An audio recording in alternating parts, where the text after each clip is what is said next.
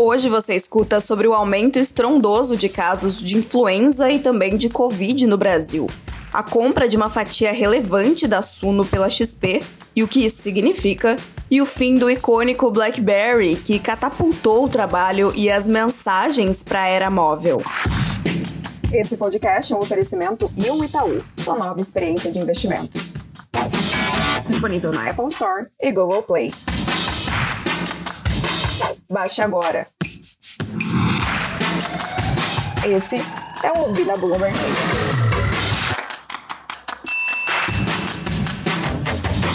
O sistema hospitalar brasileiro pode estar em risco por conta do aumento repentino nos casos de gripe e de casos da variante Omicron em todo o país. Algumas pessoas tiveram infecções consecutivas ou até mesmo acabaram contraindo as duas doenças ao mesmo tempo, o que é chamado de flurona. Até agora, isso aconteceu em pelo menos três estados brasileiros, mas os especialistas dizem que o número tende a aumentar. Um sistema nacional de monitoramento estima que os casos de gripe devem aumentar em 12 dos 27 estados brasileiros, incluindo São Paulo, Rio de Janeiro e Bahia, três dos mais populosos do país. Para o diretor da Sociedade Brasileira de Doenças Infecciosas, Estevão Urbano, o simples fato de haver um aumento de gripe e de Covid já é um risco para o sistema hospitalar.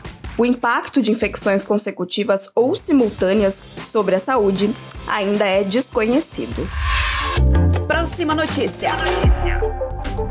A XP fechou a compra de uma fatia minoritária relevante do grupo Suno, que mantém uma casa de análise de ativos, uma gestora de recursos e o site de dados financeiros Status Invest.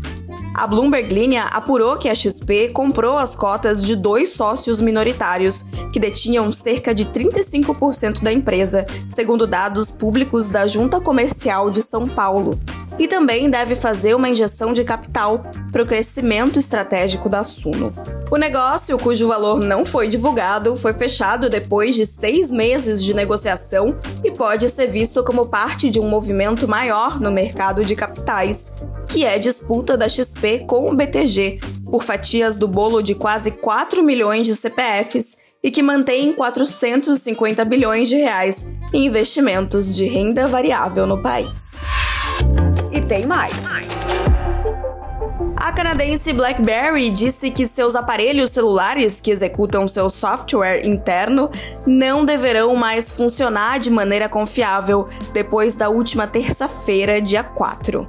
Os BlackBerry e seus teclados físicos já foram os principais dispositivos móveis tanto para profissionais quanto para jovens que enviavam mensagens numa espécie de plataforma do próprio dispositivo mas o apelo da empresa diminuiu com o avanço do iPhone da Apple e uma série de aparelhos Android com telas maiores, melhores resoluções e ofertas de aplicativos e funcionalidades. A empresa canadense parou de fazer os seus próprios smartphones em 2016, mudando para um negócio apenas de software e licenciando a sua marca e serviços para TCL Communication Technology. Mesmo assim, a nostalgia pelo BlackBerry tornou o nome em uma das ações meme de 2021, o que acabou provocando uma alta massiva no preço das ações ainda no início do ano passado.